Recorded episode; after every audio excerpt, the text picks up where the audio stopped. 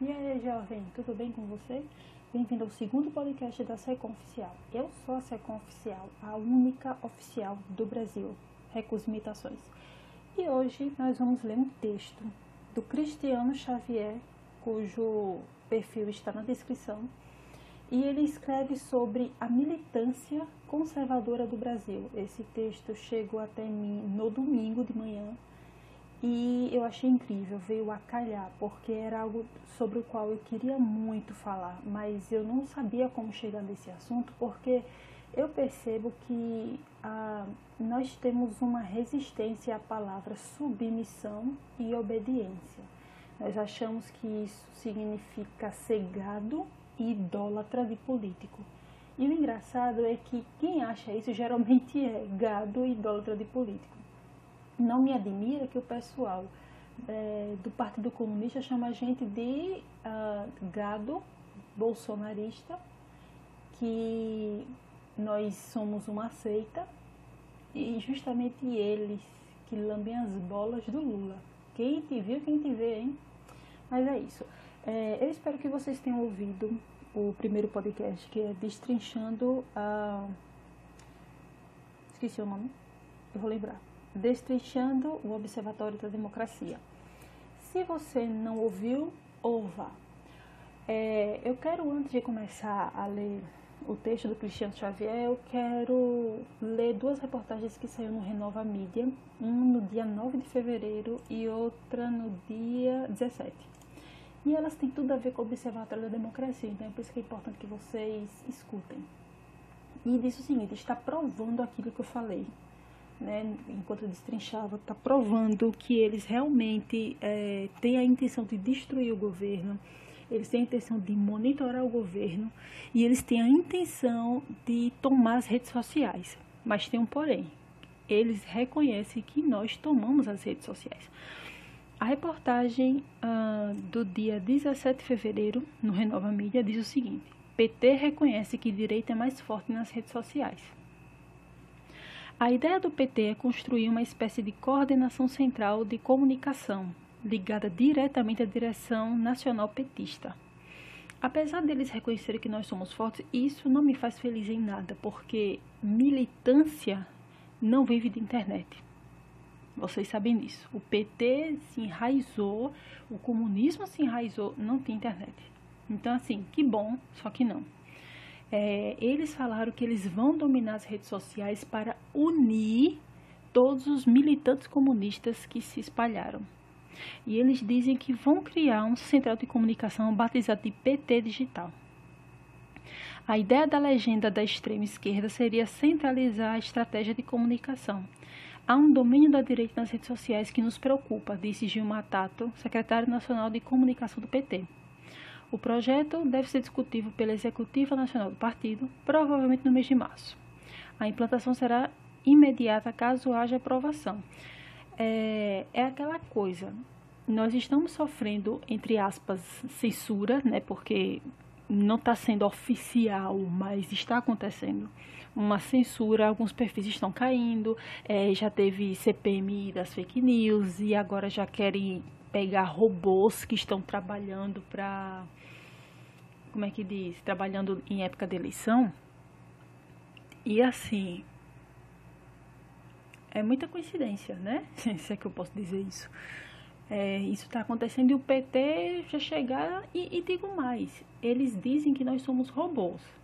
Então não é um boot, qualquer pessoa que entrar na característica deles de robô, e eu não sei que característica é essa, então pode ser eu com foto, pode ser você, a foto do seu cachorro, vai cair.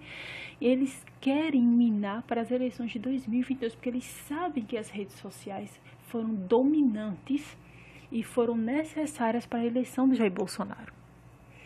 E eles mesmos, mesmos falam isso no Observatório da Democracia. Então, assim, nós estamos com uma censura leve, mas ainda assim uma censura. É, então, vamos ver aqui. Bom, a reportagem já terminou.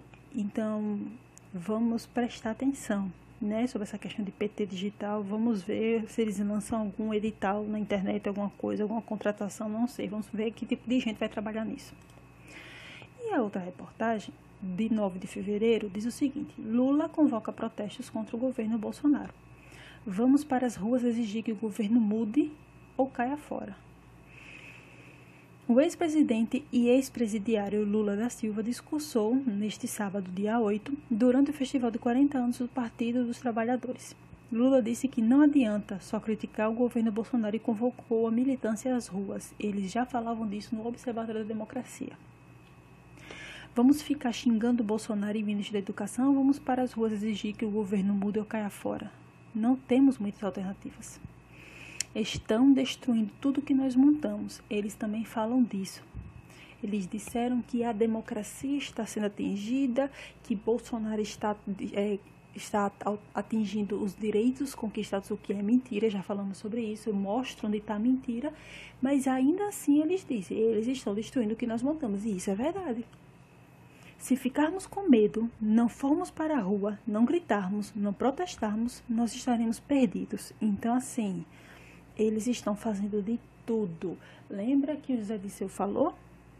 Nós vamos tomar o poder. E isso não tem nada a ver com eleição. Isso é um criminoso. José Disseu é um criminoso. Esse homem deveria ser preso e ficar preso. Então, vamos lá. As informações são estas. Agora vamos falar sobre o texto de Cristiano Xavier. Nós temos muito que destrinchar aqui. Um texto excelente é, na minha opinião, um texto muito bom. Ele fala tudo o que eu penso, só que as pessoas sempre entroncham a cara quando eu comento, porque elas. É, é aquela coisa, né? Não é todo mundo que nasceu para liderar, principalmente nas questões políticas. E não é todo mundo que tem chamado para ser mestre. O próprio Olavo disse: Olha, eu, eu só sei fazer isso que eu estou fazendo hoje. Eu não sei fazer outra coisa. As pessoas têm a mania de achar que só porque uma pessoa é inteligente, é bonitinha, e ela tem que ser política. Isso é, isso é falso. Entendeu? Olha o Olavo. O Olavo tem que estar onde ele está. Olha o pessoal do Terça Livre. Eles devem estar onde estão. Se eles saírem para virar político, quem é que vai tomar o lugar deles? Você está entendendo? Então, assim, cada um tem um chamado diferente. Algumas pessoas não entendem é, o sacrifício que uma liderança faz. Algumas pessoas não entendem a saída de algumas pessoas que são militantes conservadores das redes sociais para se dedicar aos estudos, coisa que o Olavo manda fazer incansavelmente. E não é abandonar, não fazer militância. Muito pelo contrário. Só que não é para viver como a gente vive. Gente, a gente faz tudo na internet. A gente não tem duas horas de leitura. Vamos falar a verdade. Quando foi que você terminou um livro do Olavo de Carvalho? Quando foi que você leu os livros do Roger Scruton? Quando foi a última vez? Você está entendendo? Nós, nós precisamos nos lapidar. Nós precisamos ter disciplina, nós precisamos nos dividir em grupos. Existe o grupo que lacra na internet, existe o grupo que faz podcast, existe o grupo que estuda e vai para o YouTube, e existe o grupo que não faz nada disso porque ele não sabe fazer, não tem interesse e vai estudar. Existem essas pessoas. E assim, tudo que nós fazemos, nós deveríamos fazer com propósito. A gente bate nos outros na internet com propósito assim de de, de mudar o argumento. Não, isso está errado, é, nós vamos desmentir. Mas depois que isso acaba, acabou. A gente faz meme, zoa, faz vídeo no YouTube engraçado e acabou. A gente não faz outra coisa. E esse, esse, esse texto, ele fala de uma militância organizada. Isso aqui é para quem come arroz com feijão. Não é para não é para vegetariano não. Isso aqui é para quem come arroz, feijão e carne de porco. Isso aqui é só para os fortes. Não é todo mundo que vai entrar na política. Eu já vi gente aí, perfil Vaporwave, que disse que já quer virar senador do seu estado. Aí, como ele é famoso aqui, a gente vai e vota nele. Agora, o cara não tem uma formação conservadora. O cara vai fazer como um monte de gente fez, entra, na época entrou no PSL, vai entrar numa aliança sem nada, vai entrar amanhã e amanhã mesmo vai ser eleito. Aí depois faz um monte de merda como a Joyce Hasselman, o, o Frota. Tá entendendo? É, nós precisamos ter um padrão elevado o conservador, ele se diferencia do comunista porque ele tem um padrão elevado. Ele não é hipócrita, ele não é um fariseu, ele tem um padrão elevado. Nós não somos comunistas, nós não somos revolucionários, a gente não destrói coisas, a gente conserva, a gente cuida, nós somos diferentes e nós precisamos disso no nosso meio. Então vamos lá, vamos começar o texto. Quando o professor e filósofo Olavo de Carvalho fala em criar militantes, ele não fala de adeptos, ou de simpatizantes, ou de eleitores, ou de uma lista de discussões no WhatsApp. Observando os militantes que conheci, obviamente esquerdistas, há cinco coisas ali: comprometimento, doação, ordem, coordenação e obediência. Militantes partidários e ou sindicalistas se dividem em três camadas: as lideranças, os articuladores e os arregimentados, que são comumente os militantes aparentes e propriamente ditos, os que vemos no dia a dia. E é isso que qualquer partido conservador, como o Aliança pelo Brasil, pretende ser e precisa ter. A militância política não é uma seita e muito menos uma milícia. Milícia é coisa de bandido. É uma irmandade que gira em torno de princípios, valores e ideais que, a cada momento, ficam concatenados sob a liderança de uma pessoa, líder político, ou de um grupo de pessoas, aristocracia política é um exército voluntário e não compelido que se apresenta para a defesa de seu líder, membros de confiança, símbolos e objetivos. Eu deixei uma anotação aqui. Eu me lembrei de algo que o professor Olavo falou. Deixa eu ver se eu consigo abrir.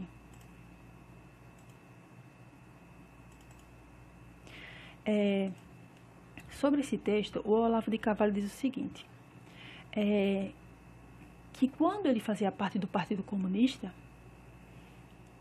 não é o que o partido faz por você, mas é o que você faz pelo partido.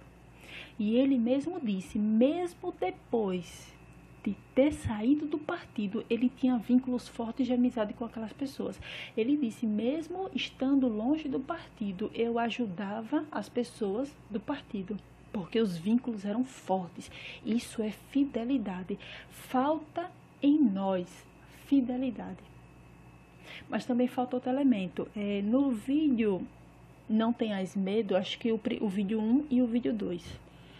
É, é, abordado lá a questão de que nós precisamos voltar a confiar nas pessoas. Nós não temos essa confiança. E ele mostra, assim, em outros países, o nível de confiança elevado das pessoas deixa na rua um, um objeto de valor e diz assim: bota o dinheiro aqui e pegue. Aí a pessoa botava o dinheiro e pegava. No Brasil, o cara roubava até a mesa. Então as pessoas não confiam mais. E ele dizia assim no vídeo: há uma necessidade de que se volte a confiar. Gente, é difícil, mas é uma necessidade. Nós temos que entender que isso não é um, um valor assim, como é que eu posso dizer? Não é um valor vazio, não é uma filosofia barata. Este valor é o valor, é um, é um tijolo básico da construção da, da, de uma sociedade. Tá entendendo? Então, assim, existe uma necessidade de fidelidade. O PSL tá aí para provar. Um bando de cuzão. Tá aí. Tem gente que tá lá, é gente fina, mas tem gente que tá no PSL que só Deus para ter misericórdia. Falta de espírito de fidelidade. Uma pessoa dessa você não, não dá bom dia. Não tem essa de politicamente correto e ética. Uma pessoa dessa você não dá bom dia. Então vamos lá. Ah, aqui. O vínculo existente para esta devoção do militante está na confiança, na autoridade, na honestidade e na idoneidade já demonstradas por anos de seus líderes e representantes em destaque. Numa relação dativa e dedicada de apoio, defesa, ação e doação, e que, sim, critica e discorda, mas jamais rompe pelos eventuais erros ou falhas, pois a base das boas intenções e caráter de seus expoentes escolhidos são feitos indubitavelmente de aço e concreto. Sobre essa questão de criticar e discordar, eu quero comentar um pouquinho mais lá na frente. Foi uma coisa que aconteceu comigo há um tempo no Twitter. É, e assim, é, existe uma diferença entre você discordar, de você criticar porque você não está entendendo o que está acontecendo, e de você ferir a base de uma ideologia. Tem gente que diz assim: o Olavo nem sempre tem razão. E você tem que aceitar que aquilo é um, é um direito de expressão e a opinião. Você tem que respeitar a opinião da pessoa. O que, que essa pessoa quer dizer quando ela diz assim: Olavo não tem razão? Nem sempre o Olavo tem razão. Onde exatamente ele não tem razão? Então você está dizendo que esse homem mente, esse homem, você está dizendo que este homem, que é o fundador do, do conservadorismo atual no Brasil, construiu erros dentro deste movimento que está acontecendo. E o povo ainda acha que isso é liberdade de expressão. Que isso é, é uma opinião e eu tenho que respeitar. Você está entendendo por que, é que as pessoas chamam, chamam a gente de seita?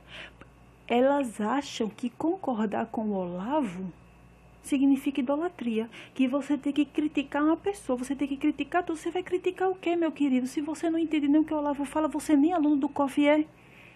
Os alunos do COF, eles escutam o Olavo calado. Sabe por quê? Porque o nível que você escuta ali, você não consegue reproduzir. Você tem que ler dez vezes a mesma apostila. Aí vem uma pessoa que assistiu um vídeo do Olavo e diz assim, o Olavo nem sempre tem razão. E é, então me diga aí, onde é que ele está errado? Me diga, porque o Olavo ensina no, nas, nas duas primeiras aulas do COF para você substituir uma ideia, não é imposição de outra. Você tem que substituir aquela ideia com um argumento provando que aquilo está errado. Aí vem um Zé Cu, que diz assim: o Olavo nem sempre tem razão. Eu não sou lavista, eu não gosto dessa seita olavista. Eles chamam a gente assim de seita olavista. Agora senta e diz assim: então onde é que o Olavo está errado? Mostra aí onde ele está errado. Sabe por que ninguém nunca derrubou Olavo? Porque ninguém nunca mostrou que ele estava errado. Eu vivi para ver Olavo de Carvalho é, discordar de Roger Scruton e provar que ele estava errado. É, foi um texto que ele leu do próprio Roger Scruton, eu acho que é Guerra contra a Inteligência. Ele leu o texto e disse bem assim: Olha, aqui eu não concordo. Por quê? Muito me admira que o Roger Scruton, morando lá, não sabe que o islamismo é assim, assim, assim, e ele fala desse jeito. Tá errado. O Olavo de botou o Roger Scruton no chinelo. Eu vivi para ver isso. Aí vem um, um, um pimpolho e dizer assim, bota a foto de Vaporwave, tem dois mil seguidores e diz, Olavo nem sempre tem razão. Tá, e onde é que ele tá errado? Eu já desafiei algumas pessoas, dizia assim, mostra onde ele está errado. Não me responderam. Você está entendendo que tem uma diferença entre você discordar porque você não entendeu, você critica porque você acha que o negócio não está certo e você atacar uma base? Gente, eu não estou dando a minha opinião, eu estou falando a verdade. Ninguém nunca conseguiu pegar o Olavo e dizer assim, você está errado, e o Olavo dizer assim, não, realmente, eu errei. Não é que ele é orgulhoso e não assume, não. Ele diz, gente, quando eu erro, eu assumo. O problema é que o cara não erra. E se ele errar, eu, eu acho assim, eu penso assim, eu já assisti a aula do Olavo, eu sou protestante, ele falou coisas, não falou contra, ele falou que protestante inventou mentira dizendo que é, a igreja católica matou várias pessoas e, e inventou é, instrumento de tortura. Ele mesmo disse que isso é mentira, não houve instrumento de tortura. Eu fiquei meio assim, porque, como eu sou protestante, ele está dizendo que a minha base de fé é envolvida em mentira. Tá, mas como é que eu vou dizer que ele está errado se eu nunca li nenhum livro sobre isso? Você está entendendo o que eu estou falando? O fato de eu me sentir ofendida não significa que ele está errado. Eu nunca li um livro sobre é, esse negócio aí de, de queimar o povo na rua, Inquisição. Nunca li. Você está entendendo o que eu estou falando? Então, o fato de disso me deixar chocada não significa que ele está errado. Mas eu não tenho como debater porque eu nunca li. Eu tenho que ler os livros que ele leu e ver com a minha experiência como protestante se casa. Porque quando você começa na mentira, a mentira ela fica na vida da pessoa, ela fica na vida de uma ideologia, como o comunismo. Tá entendendo? Tem muita gente que fala sobre isso, dizendo que o Olavo nem sempre tem razão, mas não diz onde é que ele não tem razão. Então tenha cuidado com esse tipo de gente. Isso não é idolatria, não, filho. O conservadorismo hoje só existe por causa do Olavo. Ponto final. Se você não concorda, problema seu. A verdade é que o Olavo é o pai fundador do atual conservadorismo. Você tem que ser igual ou maior do que ele em intelecto para provar que ele está errado. Ele provou que o Roger Scruta estava errado e você aí. Hashtag Olavo não tem razão. Por quê? Não sei. Só sei que foi assim. Vamos voltar. Como sabe que política é uma disputa entre pessoas e grupos e não entre valores e ideais, arenas e arengas em que se ocupam os filósofos, ideólogos e intelectuais, o militante pode evidentemente discordar de seus próprios líderes, como a torcida de um clube de futebol discorda de seu time e dirigente. Porém, por mais que estejam fracos, falhando e decidindo errado, está fora de questão abandoná-los à indiferença e, assim, deixar a instituição que conduzem se degradar, a causa se perder e seu símbolo se enfraquecer. Má conduta e não entendimento político má conduta e não entendimento políticos esses que farão os inimigos vencerem na disputa entre gentes que é a política. A militância não é para fracos, covardes e criaturas ocas e inseguras. Por isso é formado de um em um, com um alto critério e uma extrema paciência. E ele cita aqui agora um texto do Olavo, que se chama Dormindo Profundamente, 19 de junho de 2006. E ele diz o seguinte: Palavras do Olavo. Querem soluções? Elas existem mas os homens influentes deste país, tão logo acabem de ler a lista, já vão querer atenuá-las, adaptá-las ao nível de covardia e preguiça requerido para ser direitistas do bem, ou então diluí-las em objeções sem fim até que se transformem nos seus contrários muito dialeticamente. Sem querer saber, essas são, se querem saber, essas soluções são as seguintes. 1. Um, aceitar a luta ideológica com toda a extensão das suas consequências. Não fazer campanhas genéricas contra a corrupção, salvando a cara do comunismo, mas mostrar que a corrupção vem diretamente da estratégia comunista continental voltada à demolição das instituições. 2 criar uma rede de entidades para divulgar os crimes do comunismo e mostrar ao público o total comprometimento da esquerda atual com aqueles que os praticaram. A simples comparação quantitativa fará o general Pinochet parecer Madre Teresa. 3. Criar uma rede de ONG tipo Media Watch para denunciar e criminalizar a desinformação esquerdista na mídia nacional, a supressão proposital de notícias e a propaganda camuflada em jornalismo. Isso aqui foi escrito é, em 2006, extremamente atual, não? 4.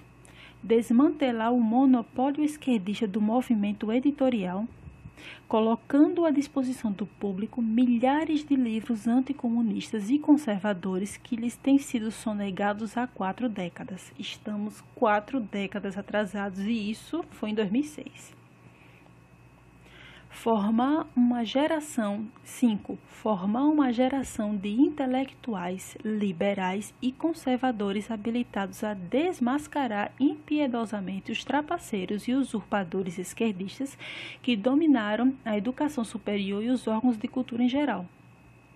6. Formar e adestrar militância para manifestações de rua. 7 durante pelo menos 10 anos, enfatizar antes o fortalecimento interno do movimento do que a conquista de cargos eleitorais. 8. cria um vasto sistema de informações sobre a estratégia continental esquerdista e suas conexões com os centros do poder globalista, de modo a esclarecer o empresariado, os intelectuais e as forças armadas. Essas são as soluções. Tudo mais é desconversa. Ou os brasileiros fazem o que tem de ser feito, ou, por favor, parem de choradeira que aprendam a morrer com decência. Olavo de Carvalho. No seu artigo Dormindo Profundamente, publicado em 19 de junho de 2006, Olavo de Carvalho já denunciava a pusilanimidade de toda a direita política brasileira e de setores empresariais, militares e intelectuais que poderiam agir e pouco ou nada faziam. Ele deu uma solução com oito diretrizes e que na época pode ter sido ignorada pela maioria. Porém, passado cerca de uma década, aparentemente, tais recomendações foram se concretizando, o que possibilitou inclusive a então inimaginável eleição de Jair Bolsonaro como presidente da República. E de todos os itens, sozinho, o Olavo fez um monte. O 1, um, ele sempre fez. O item 3, ele fez com Milha Sem Máscara e com True Outspeak. O item 4, ele ajudou e fez, pondo em circulação centenas de títulos como consultor editorial.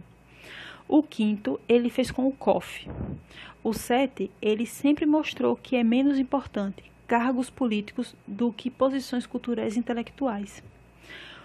O 8 já estava acontecendo quando vieram as eleições de 2018 uns mais intensos e eficazes que outros, e permaneceram crescendo continuamente no movimento que tende a minar sem medidas a hegemonia cultural esquerdista, porque a intelectual já foi para o cacos. Tem um comentário aqui que eu deixei. Ah, tá. É, é um comentário rápido. Isso aqui, minha gente, como eu disse no início do áudio, a pessoa tem que parar para estudar.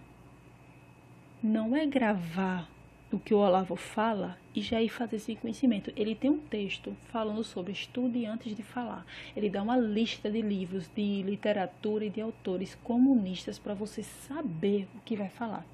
E por quê? É, deixa eu só ver aqui se eu posso falar isso agora. Acho que sim. Eu vou pegar aqui o, o mínimo que você precisa saber. Eu vou pegar aqui para mostrar o que é que ele diz sobre debate com esquerdista. Você precisa estar preparado, por quê? É, no, no título chamado Como Debater com Esquerdistas, texto do Diário do Comércio, 20 de junho de 2017, tem um trecho que ele diz o seguinte: o único debate eficiente com esquerdista é aquele que não consente em ficar preso nas regras formais de um confronto de argumento e que se aprofunda no desmascaramento psicológico completo e impiedoso. Provar que um esquerdista está errado nada significa. Você tem que mostrar que ele é mau, perverso, falso, deliberado e maquiavélico por trás de suas aparências de debatedor sincero, polido e civilizado. Faça isso e você fará essa gente chorar de desespero, porque no fundo ela se conhece e sabe que não presta. Não lhe dê o consolo de uma camuflagem civilizada tecida com a pele de um adversário ingênuo. Para você fazer isso, meu filho, você tem que estudar e não é pouco, não é muito. Você tem que ter maturidade emocional e intelectual. Você tem que ser, você tem que superar Mário Ferreira dos Santos. Sabe o que Mário Ferreira dos Santos fazia? Palavras do próprio Olavo, porque eu nunca assisti uma aula dele. O homem estava lá falando que o comunismo é assim, assim, assim, o próprio comunista. O Mário Ferreira dos Santos dizia: Você errou. Ele dizia para o comunista como era o comunismo e depois começava a, a dar argumentos para mostrar que o comunismo não dá certo, que o socialismo não dá certo. O cara era tão foda que humilhava o seu oponente duas vezes. Primeiro corrigindo ele falando que era comunismo e depois dizendo tudo, mostrando porque estava errado. Nem a pessoa que vivia no comunismo sabia o que era porra do comunismo. Você tem que ser esse monstro. Não aceite menos do que isso. É por isso que eu digo, passamos longas horas na internet e a gente não tem estrutura. É por isso que é, aquele pessoal do MBL consegue comprar você fácil, fácil. Aí quando vem aquele é, o Fábio do Click Time, aí o que é que acontece? Fica todo mundo estressadinho. Todo mundo estressado. O Fábio do Click Time diz assim, minha gente, cuidado com esse pessoal do MBL, do MBL. Olha, esse Carmelo Neto, cuidado, pronto. Todo mundo já fica logo oriçado. Porque tocou no ídolo, tocou na paixão. E o Fábio tá errado? Bom, até onde eu sei, até agora eu não vi ele errar quando ele falou assim, minha gente. Isso aí tá, tá estranho. Gente, cuidado, isso aí tá estranho. Ele já sabe tanto que ele diz, não, eu só vou voltar aqui para dizer que eu avisei. Ele já sabe tanto que ele tá certo. Entendeu? Então, assim, a gente tem que prestar atenção. A gente tem que estudar. Nós temos que jogar conforme as regras que o Olavo mostrou. Filho, o Olavo sabe o que está falando. É por isso que eu não dou ouvido a gente debochada que diz que o Olavo nem sempre tem razão. Deboche para mim é argumento de puta. Vamos lá. A camada primordial para a formação de uma militância é o estabelecimento de lideranças que comandarão as ações culturais e políticas e que, antes de mais nada, deverão ter evidentes idoneidades e autoridade intelectual e caracterológicas e dedicações comprovadas acima de suas vaidades, invejas e anseios pessoais. Será que você que está me ouvindo consegue lidar com isso sem botar sua vaidade? Você consegue ser alguém que vai chegar no topo sem estar debaixo do espírito do Nando Moura? Você é aquela pessoa que vê o seu é, o seu amigo conservador errar e vai humilhá-lo publicamente ou você vai ligar para ele e vai falar com ele? A Bia Kisses deu recentemente uma entrevista ao Mauro Fagundes. Ela falou uma coisa que eu acho verdade, as pessoas deveriam fazer isso com o Olavo é, quando você, quando o seu companheiro, quando o seu amigo erra, você não vai lacrar na internet em cima dele. Você liga para ele e fala com ele pessoalmente. Então, por experiência própria como aluna do Olavo, se você não concorda, manda um e-mail para ele. Experiência própria. Algumas coisas ele falou e eu discordei dele não porque eu queria atacar, eu discordei porque neste momento em que o Brasil está vivendo não tinha condições de fazer o que ele está dizendo. O fato do Brasil não ter condições de viver ou fazer o que o Olavo diz não significa que o Olavo está errado. Significa que não é o momento certo, mas que tem que ser feito tem. Você está entendendo a diferença entre você discordar porque não entende, porque você está em dúvida, e você atacar a base de uma filosofia, de uma cultura, de uma ideologia? Quando você diz que o Olavo nem sempre tem razão, você está dizendo que ele plantou mentiras no nosso meio e nós levamos isso adiante. Por quê? Porque você nem sequer diz o que é que ele está errado. Nem sequer está dizendo. Então, se você não concorda com o Olavo, não vá lacrar na internet, não. Manda um e-mail para ele na página Seminário de Filosofia, é, seminariofilosofia.org, eu acho que é isso a página. Tá lá, e-mail. Você vai lá e manda assim, professor, eu não concordo com o senhor falou, assim, assim, assim, assim. Eu não estou dando minha opinião. É só você olhar na internet e todo mundo que criticou o Olavo publicamente por causa dele estar falando mal dos generais. Até a Carla Zambelli. Qual foi o fim dessas pessoas? Qual foi o fim delas? Você está entendendo? Não é minha opinião. Puxa aí da memória. Quando eu soube que esse povo foi para a China, até o Olavo disse: Olhe, Carla Zambelli, você é minha amiga, mas eu não vou mais é, falar com você se você não se retratar, porque você foi para a China e não sei o quê. Lembra o que fizeram? Gravaram o vídeo chamando a gente de burro. Vocês são burros? Olha ao seu redor quantas coisas da China você tem. Você está entendendo o que eu estou falando? Preciso desenhar? Cuidado, existe uma diferença entre você discordar porque não entendeu e você atacar. Até processar o Olavo queriam.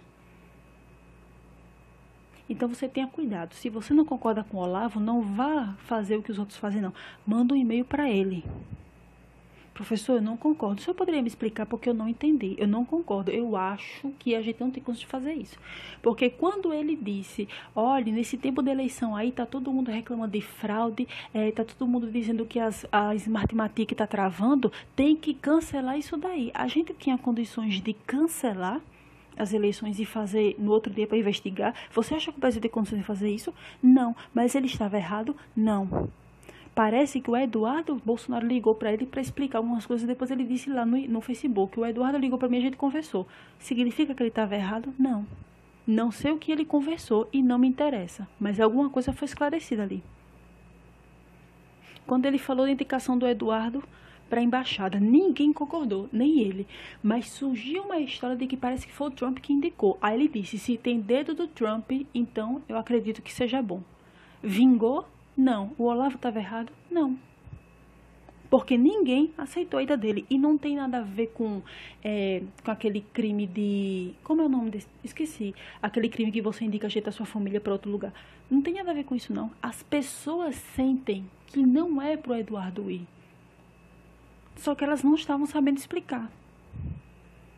Entendeu? As pessoas não estavam sabendo botar de uma forma clara: eu não quero que você vá.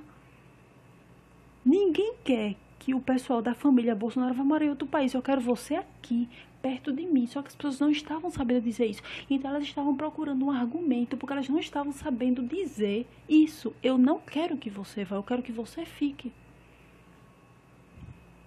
Muita gente foi contra. Não significa raiva, ódio que odeia o governo, significa que foi contra, ponto. E o Olavo não errou em nada, porque ninguém concordou com a ida dele. Ninguém os ministros foram a favor. E tem que ser mesmo, né? Só que a gente não foi. E deu que ele não foi. Ponto final, fim da história. Página virada. Tá entendendo? Então, assim, se você tem alguma coisa contra alguém, inclusive você aí que é youtuber, é, faz podcast e gosta de lacrar em cima dos seus amigos conservadores, chamando de burro, chamando de jumento, dizendo que você. Entendeu? Ligue pro cara. Porque você não vê ninguém do Partido Comunista chamando outro de filho da puta na frente de todo mundo. Você não vê. O Olavo disse: o pessoal comunista entra na sala, quebra o pau, mas sai todo mundo falando o mesmo idioma. Aí você vê gente que chegou agora, gravou dois vídeos no YouTube e já tá lacrando em cima dos outros. Você já vê logo que tem coisa errada aí. Não estou dizendo que o cara é comunista, eu estou dizendo que isso é errado. Isso é errado, isso é infantilidade e você tem que chamar para conversar. Chame para conversar, rapaz, isso está errado. É claro que nem todo mundo tem acesso a certas pessoas, entendeu? Nem sempre tem acesso. Não vai também ficar engolindo. Mas se vai, vai engolir a ideia, porque aí eu não posso falar, não. Mas se você puder falar com ela pessoalmente, fale. Eu acho que isso é mais honroso. Vamos lá, continuando. Deixa eu ver aqui.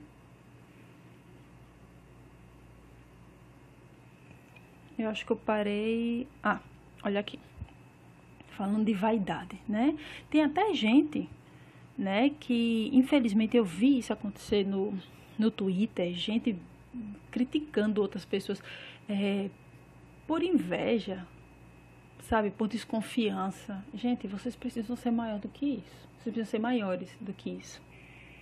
Entendeu? A palavra de Deus, ela, ela é clara. Não faça nada para ganhar aplauso das pessoas. O Olavo falou que você fazer um trabalho como esse, de informação de graça, é um trabalho patriótico. Eu não estou dizendo que você tem que trabalhar de graça. Eu estou dizendo que você tem que ter um propósito. O podcast que você faz tem que ter um propósito. O vídeo no YouTube que você faz tem que ter um propósito. O texto em inglês que você escreve tem que ter um propósito. Não faça isso para chamar atenção. Tem pessoas que eu desconfio no nosso meio que só faz o trabalho que faz porque está querendo pagar os boletos, está usando a gente para ganhar dinheiro. Eu desconfio. Entendeu? Porque de vez em quando essa pessoa dá calimba nos dentes e fala umas besteiras que não convém a uma pessoa que se diz conservadora. E fala umas besteiras assim que eu desconfio que está usando para ganhar dinheiro. Então, assim, não seja esse tipo de pessoa. Você quer ganhar dinheiro em cima disso, mas não faça disso o seu maior propósito. Você tem uma guerra, filho, você foi chamado para uma guerra. Bota isso na sua cabeça, porra. Isso é uma guerra. Você quer que um míssil da Rússia caia aqui para você entender que isso é uma guerra? E eu vejo pessoas com treta. Gente, eu, eu vivi Eu vivi para ver alguém vazar uma conversa. Eu conversei algo com alguém e a conversa vazou cinco minutos depois.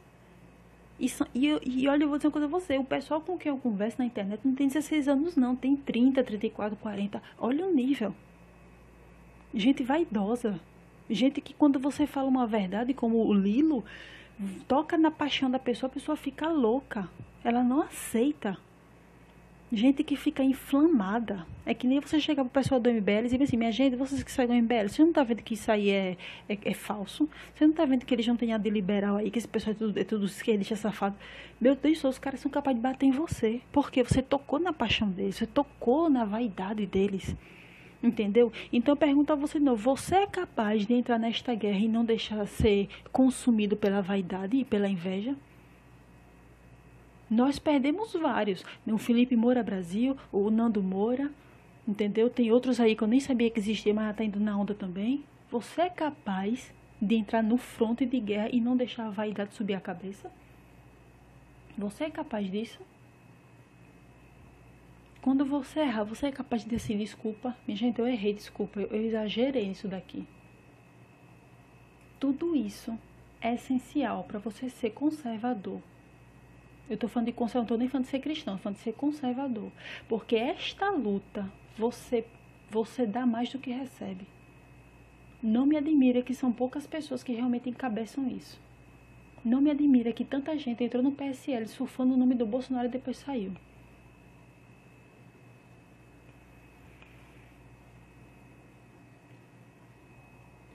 Vamos lá. É, dedicações comprovadas acima de suas vaidades, invejas e anseios pessoais. Pessoas de índole, de coragem, de palavra, de sinceridade, de carisma, de diligência e muito fortes, não homens de geleia. Como exemplos, no Brasil temos o próprio Jair Bolsonaro e Olavo de Carvalho, já citados anteriormente. O conhecimento intelectual e ou experimental são essenciais. Gente com este perfil e liderança é que vai comandar e delinear os, objet os objetivos, as estruturas, as divisões e as formas de participação no partido, e sempre aliados à cosmovisão dentro de um movimento conservador, que evidentemente deve conter outros elementos e agentes, laborando em vários nichos, níveis, complexidades, intensidades e fins culturais, intelectuais e espirituais, para além da ação partidária. E este último, o movimento conservador, tem que ser considerado e contemplado por aquele, o Partido Conservador, o agente coletivo e dirigente, nas suas diretrizes, missões e ações, para que possa promover uma ação histórica que permita sua continuidade para além da vida de seus agentes e da atividade política. Tendo objetivos teolo teológicos, teleológicos, grandes e bem definidos, como de extinguir da face da terra um movimento revolucionário que gerou o socialismo, o comunismo, o fabianismo, o leninismo, o fascismo, o nazismo, o stalinismo, o maoísmo e demais ideologias e sistemas satânicos entre nós. Nosso inimigo nuclear, que começou um dia, se espalhou culturalmente e visceralmente nas mentes e corações, que causou incontáveis tragédias, misérias, destruições e democídios, no poder e que deve ter um fim e ser extirpado de nossa nação. Tudo deve ser feito e focado sem perder este audacioso propósito que logo que só se logrará se tudo der certo em muitas gerações. É, o professor Olavo de Carvalho ele disse que o que acontece na França hoje foi num, num curso chamado Guerra Cultural ele fala que o que está acontecendo hoje na França, na questão islâmica, começou em 1908. Ele disse o seguinte, olha minha gente, o comunista ele não trabalha para colher amanhã, ele trabalha para o neto dele colher. Você está entendendo o nível de fidelidade? Você está entendendo o propósito que um propósito audacioso e focado com, com os quais eles trabalham começou em 1908. Hoje deu certinho. E ele explica o passo a passo.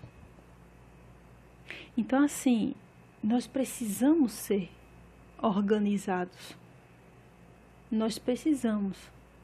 Não me admira que o partido. Eu, eu sempre achei errado o Partido Conservador Inglês, aquele povo chato que, se você não anda, não, não dança conforme a música, isso não tem nada a ver com censura, você é expulso do partido. Os caras dão até chilique. Entendeu? Parece que até o Roger Scruton, ele era líder do Partido Conservador, foi expulso. Então, assim, não concordo, mas eu entendo. Porque disciplina e foco, eles são tudo. Se os caras estão lá, apesar de tudo, apesar da, da, né, das pisas monumentais que já levaram por causa de gente estranha que entrou no partido, mas se eles estão lá até agora, é porque tudo que estava errado eles extinguiram.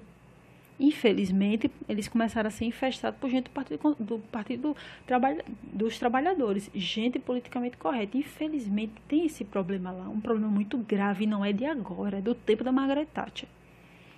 Entendeu? Eles preferem morrer do que falar as verdades na cara do pessoal. Ainda bem que a gente é diferente. A gente fala mesmo, foda-se, não gostou? Tô nem aí. É por isso que eu não abro mão de ser brasileiro. Eu digo mesmo, e se chorar vai ser pior.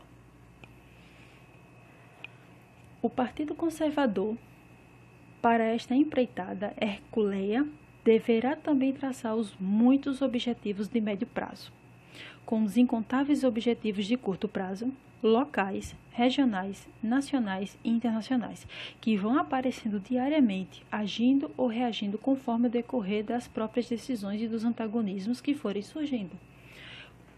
A primeira coisa que eu me lembro de ler o manual do Partido Comunista é o seguinte: Comunistas do mundo, univos. Você viu os conservadores do mundo se unindo?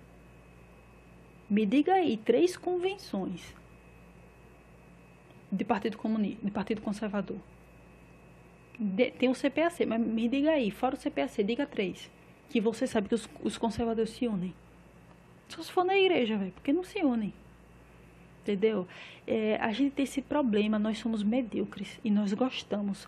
Não me admira que o Olavo falou e é verdade. O brasileiro, ele zomba da cara da sabedoria. A pessoa tem sabedoria, a galera tira a onda dele. Não me admira. Nós somos medíocres e nós gostamos. A gente tem que sair disso. A gente tem que sair. É, falando em mediocridade, era para falar isso, eu esqueci. Há um bom tempo, teve um rapaz, isso antes desse boom de podcast aparecer entre nós. Teve um rapaz que disse assim: Cara, eu vou fazer um podcast. Aí eu disse bem assim: Se você for fazer um podcast, não faça de qualquer jeito.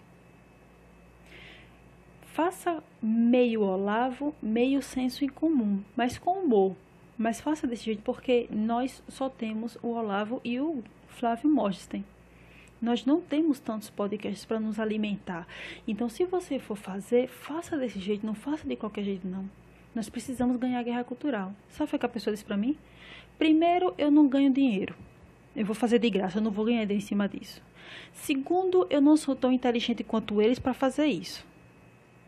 Tá, então vamos lá. Você é conservador, você grita Olavo tem razão, mas você não é inteligente como eles e você também não vai usar, não vai ganhar dinheiro com esse projeto. Então, com que propósito você vai fazer um podcast? E digo mais, muita gente concordou com ele e disse que a guerra cultural se ganha assim.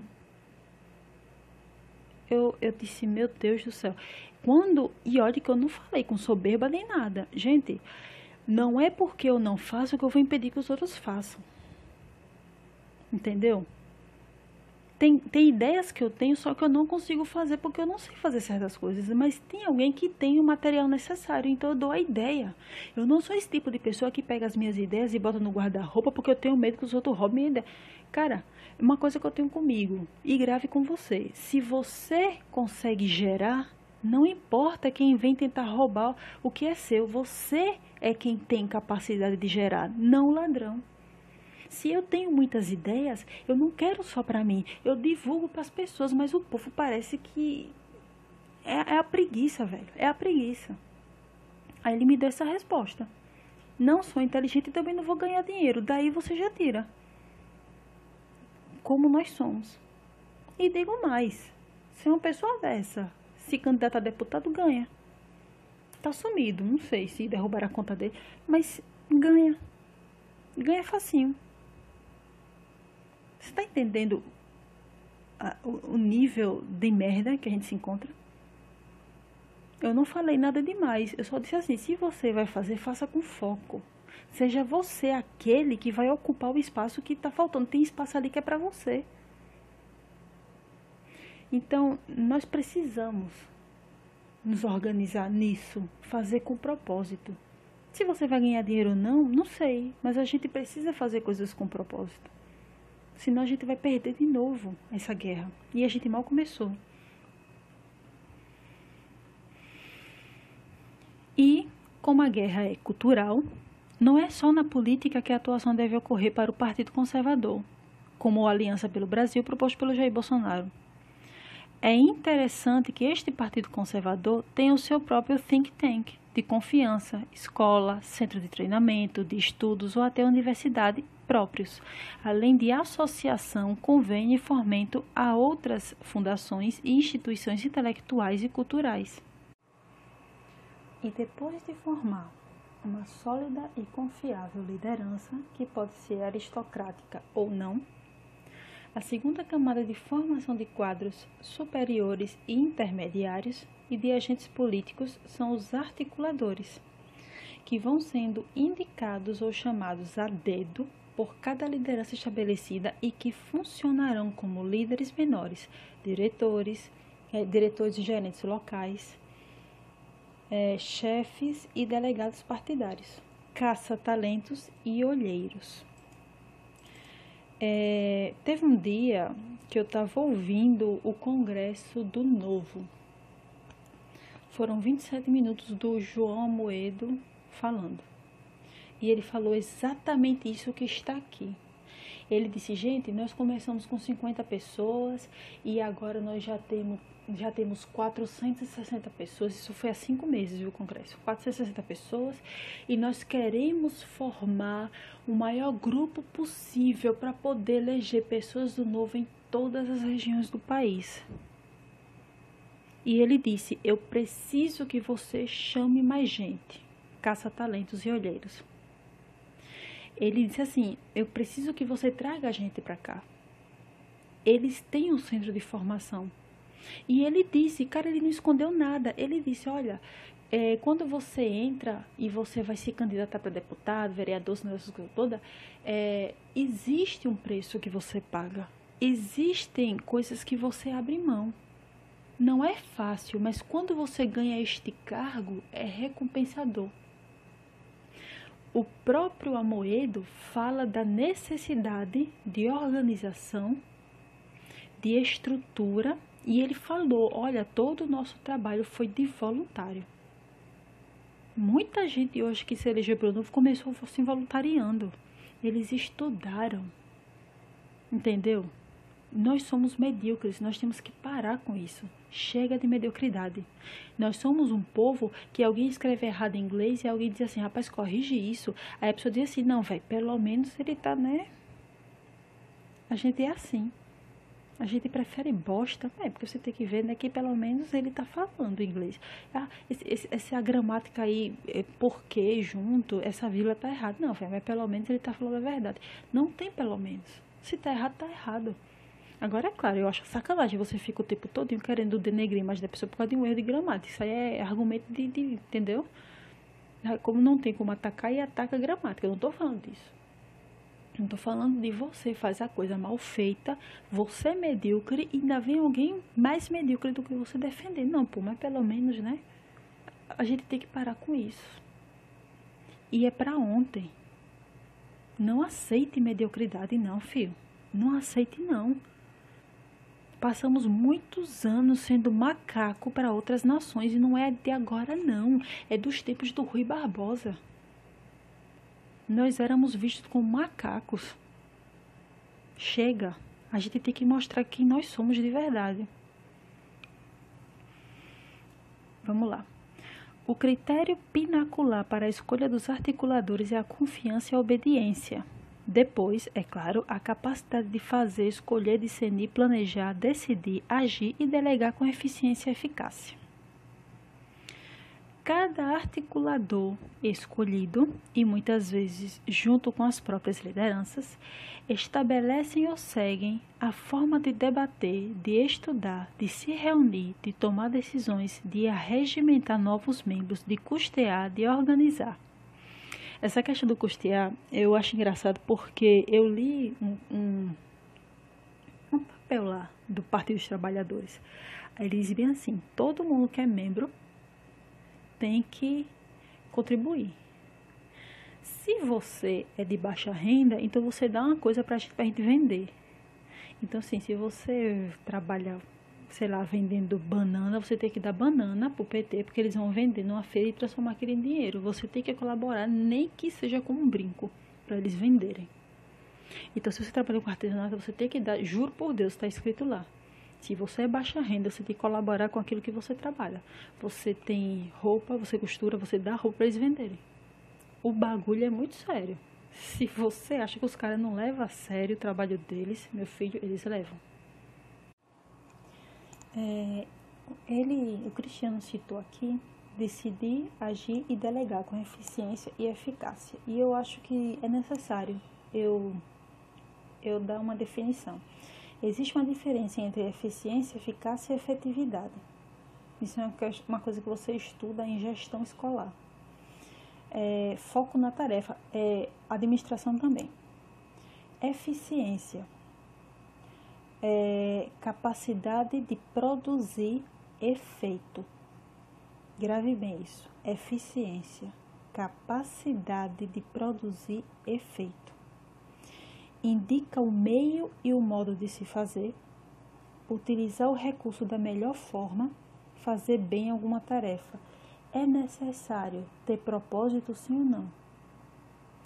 Você entendeu agora por que eu fui falar com aquele rapaz dizendo que o podcast dele que tem um propósito e ele me deu aquela resposta? Porque ele não entende o que é propósito, ele não entende o que é eficiência. Olha aqui, eficiência é você fazer bem, usar da melhor maneira o recurso.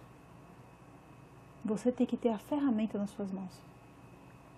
E eficácia. Produzir efeito.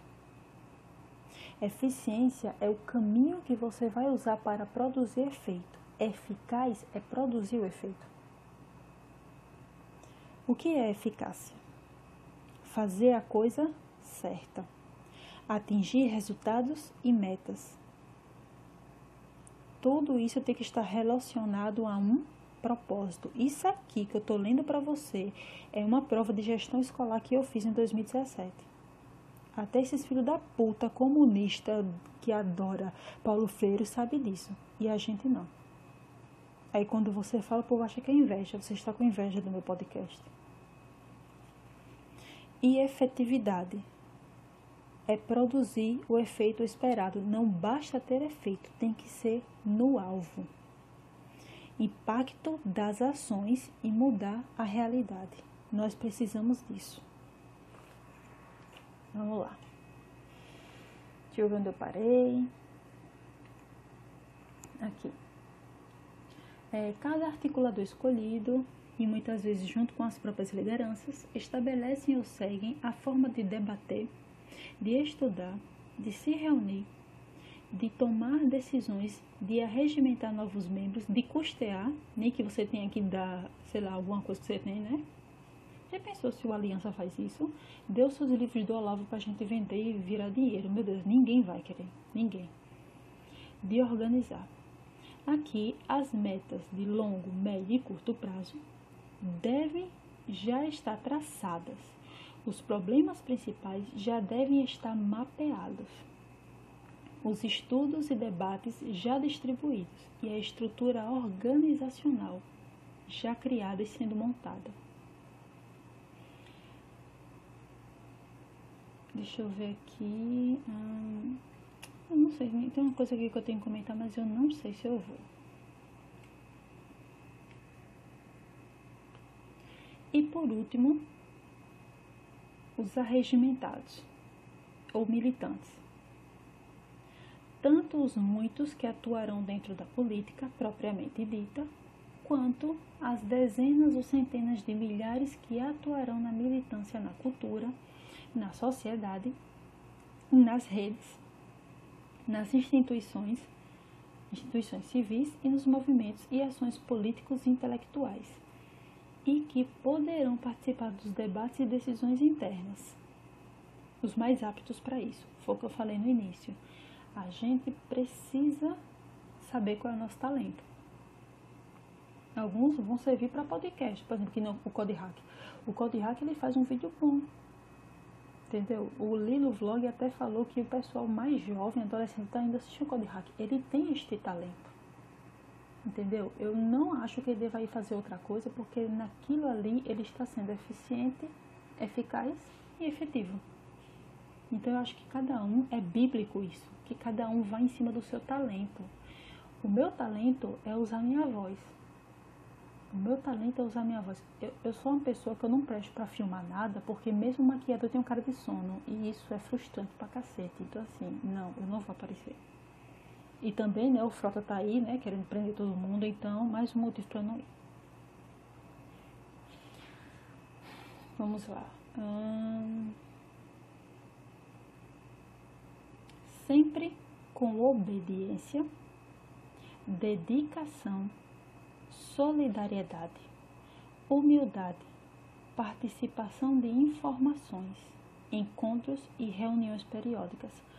Se você é aluno do COF, você vai lembrar. Se não, vai aprender agora.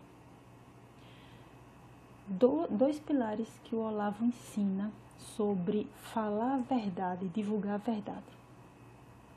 Primeiro pilar é um trabalho de evangelista. Você não fala a verdade assim de qualquer maneira.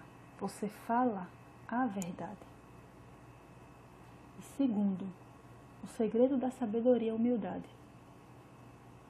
Você tem que reconhecer que você precisa estudar mais. Você precisa reconhecer que você precisa sair dessa procrastinação e começar a estudar. Eu estou falando para conservador.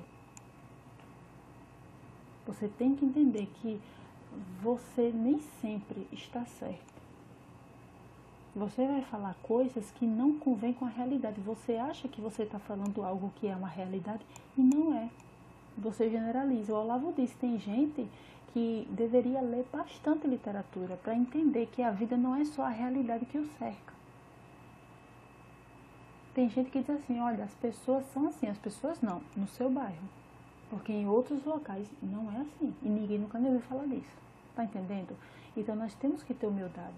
Infelizmente, nós temos pessoas que Deus abre as portas para subir e quando as pessoas vão conversar com elas, é, ela olha para você como se fosse lixo. Você conversa com ela, ela já começa a lacrar em cima de você e você só quer entender. Infelizmente, tem pessoas que não estão preparadas para esse mundo, mas enquanto está fazendo algo bom, né? É, é aquela vaca magra que dá leite. Enquanto dá leite, só que é uma vaca magra, não vai servir para muita coisa, não vai servir muito tempo. Então, é, humildade, entendeu? É, fidelidade, obediência. É obediência. Tá entendendo? Não é porque não é o seu pai o presidente que quando ele dá ordem você vai tentar lacrar. Eu não concordo e não vou fazer, dar uma de Joyce Hasselman. Isso é espírito de rebeldia. Nós precisamos estar na mesma vibe. Os conservadores precisam estar debaixo do mesmo espírito para que tudo venha fluir. Sabe qual é a definição de igreja? As várias pessoas dentro de uma igreja são o corpo. E Jesus é o cabeça. Então, assim, nós temos que ser um só. Mesmo propósito, mesma vibe, debaixo do mesmo espírito. E não me venha dizer que rebeldia é que rebeldia é opinião, que rebeldia é liberdade de expressão. Rebeldia é rebeldia. E nós devemos tratá-la como tal. Dá uma de Nando Moura, né? Que eu só estou dando minha, minha, minha opinião. Enfim. Sem esses pré-requisitos e comprometimento, não há chances de virarem militantes e nem candidato. o que evita que o partido vire uma arca de jumentos e hienas. Interesseiros, traidores, multiformes, incoerentes, dispersos, egoístas e vis, como aconteceu ao PSL. Ao, aos que quererão entrar nos quadros políticos, deverão estar cientes da cosmovisão partidária conservadora e do que necessitarão ter como pilares, pelos quais lutarão. Como eu disse, qualquer um faz gracinha na sua cara no Twitter e aí diz assim: vou virar deputado, aí todo mundo vota. Tô mentindo? Obrigatoriamente, antes de se tornarem candidatos aptos, participarão de cursos essenciais à integração dos quadros políticos, seja no executivo ou legislativo, onde receberão valiosos conhecimentos e instruções de formação política, intelectual e cultural sobre os temas essenciais às suas atividades públicas, movimento revolucionário, esquerdismo, em suas inúmeras franjas, cosmovisões, mutações, mentalidades, comportamentos, táticas, constituição, e leis, marxismo, neomarxismo, comunismo, globalismo, guerra cultural, gramscismo e frankfurtianismo. Linguagem, retórica, dialética, lógica, infowar, economia e suas correntes, sociedades secretas, espionagem, serviço secreto, estratégia, história e seus principais movimentos e seus principais movimentos, associações, derivações, suas falácias e narrativas, como o Brasil Paralelo fez na questão do Império. Filosofia básica, entre outros. Olhe o que o Cristiano escreveu. Aí eu te pergunto: chega uma pessoa, faz glu glu piu piu na sua cara. No Twitter, tu vota nele? Olhe o pré-requisito. Você acha certo votar em celebridade de youtuber? Você acha certo? como eu disse, nós precisamos deixar de ser medíocres. Uma vez eu disse bem assim: é, eu sou contra artista entrar na política. Só que o Ronald Reagan era um ator de Hollywood, mas o Reagan não saiu do cinema e virou presidente. Ele seguiu um longo caminho na política e ele começou nos bastidores de Hollywood, é, fazendo parte de um esqueci o nome que dá, mas porque naquela época, né, de 1940 para 1950, qualquer pessoa poderia ser vista como comunismo. Ou melhor, como comunista. E isso era um problema. Então, um, um artista poderia perder o emprego por ser acusado de ser comunista. Havia essa perseguição lá. E não estava errado, não. E ele fazia parte de um grupo de artistas que ajudava esse rapaz a se defender, qualquer um que fosse acusado falsamente. Ele começou ali, depois virou governador e depois chegou presidente. Um longo caminho ele percorreu. Ele não saiu de um filme pornô e caiu direto no Palácio do Planalto. Entendeu? Então, assim, eu uma vez eu disse assim: eu sou contra artista ser político e sou contra pessoas que não têm faculdade entrar na política. Eu posso estar exagerando, eu posso estar errada, estar errada é minha opinião. Por quê? Porque quando eu vejo o pessoal conservador da República dos Estados Unidos e, e da, da Inglaterra, não me admira que o povo chama a gente de macaco. Me perdoe, mas não me admira. Não me admira que as pessoas dizem que somos um país subdesenvolvido que nós não sabemos nem falar inglês. Não me admira que as pessoas fazem chacota da gente. E até a gente mesmo faz. Não me admira. Se você vê a longa caminhada daquelas pessoas e você olha pra gente, eu tô falando sério, você sabe que eu tô falando a verdade. Tiririca, Alexandre Frota, o Clodovil. O Clodovil foi até uma pessoa boa, né? Mas era artista também. Aí é, eu sou contra pessoas jovens, deveria ter uma idade mínima e não deveria ser 18 anos. É bem verdade que o Carlos Bolsonaro foi eleito com 17 anos, mas eu sou contra. Ele deu certo, ele foi o único que deu, mas eu sou contra. Deveria ter uma idade mínima. E essa idade mínima deveria ser assim, 30 anos. Tá entendendo? Então, assim, nós temos que jogar fora essa mediocridade que se instalou no Brasil. Nós precisamos e é para ontem. Nós precisamos ter um, um nível elevado e seguir este nível. Todas estas coisas citadas, tudo de forma sumária, hierárquica e contínua, do mais importante ao menos. Os que forem se aprimorando em determinados temas poderão depois contribuir na estruturação do aprimoramento no ensinamento e na criação de novos métodos, materiais, currículos e cursos, e claro, subirão de hierarquia, na hierarquia partidária, em cargos ou consideração. Eu, particularmente, eu tenho um desejo no meu coração, foi até uma atividade do COF que eu fiz. Se eu tivesse dinheiro, dá livro de graça. E não é qualquer livro, são os livros do Partido Conservador. Se você vê a quantidade de porcaria que o Partido dos Trabalhadores produz e dá de graça, a gente tem PDF de um conservador de não sei aonde na internet, mas nós não temos nenhuma diretriz de partido nem de movimento. A gente tem um livro do povo para baixar. Mas a gente não tem algo nosso. E nós precisamos, o Brasil precisa de uma identidade conservadora. O conservadorismo inglês não é o mesmo do republicano do, dos Estados Unidos, que não é o mesmo do Brasil. Entendeu? Se o, o americano é politicamente incorreto, o brasileiro já é barraqueiro. Fala logo na cara. E se achar ruim, vai ser pior. Nós temos uma identidade e nós precisamos precisamos enraizá-la o mais rápido possível. E sempre que houver dúvidas sobre como se portar em determinada situação ou como responder em ataques públicos, poderão consultar estes intelectuais, assessores e instrutores de confiança do partido. É errado não tá.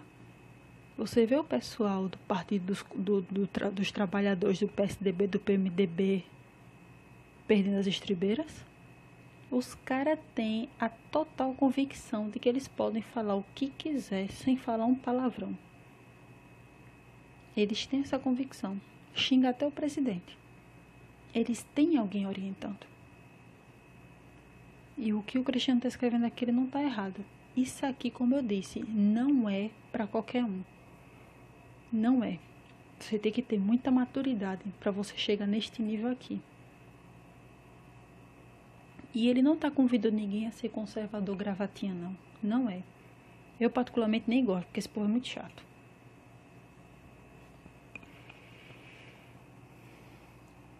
Em relação a ataques públicos, poderão consultar estes intelectuais, assessores e instrutores de confiança do partido, que fornecerão fontes, bibliografias, discursos, documentações, praticamente um assessor, né? e comandos a serem obedecidos quando ah, aprovados pela liderança.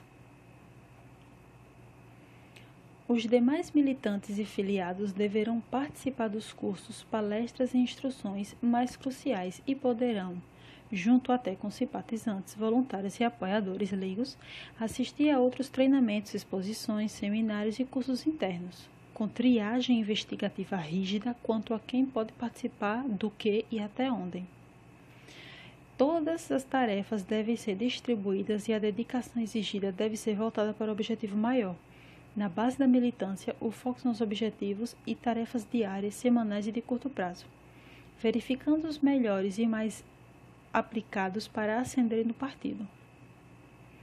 Militantes, apesar de contarem com o apoio da organização, oferecem seus esforços sem esperar imediatamente qualquer, sem esperar imediatamente qualquer tipo de retorno material. Geralmente é um custo e não um ganho. Como eu falei, o Olaf falou isso. É, você mesmo saindo do partido, você acaba preso a ele. É um vínculo muito forte. A maioria tem vínculo apenas filosófico ou por afinidade de valores e objetivos. Dão mais ao partido e à causa do que deles recebem. Isso é tudo que um sólido partido conservador como se propõe uma aliança, deve ter para se estabelecer um movimento conservador forte, crescente e com ação histórica com as esquerdas, como as, as esquerdas no Brasil já detêm, e há muito tempo. E sabem muito bem usar, mesmo que lhes faltem hoje intelectos notáveis.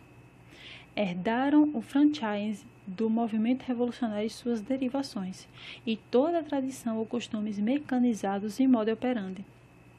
Esquerdista Uma militância organizada é, em essência, parecido com uma organização partidária como os esquerdistas já fazem há muito tempo, mas na assimetria de ações e reações por termos submissões e códigos éticos e morais que eles não têm.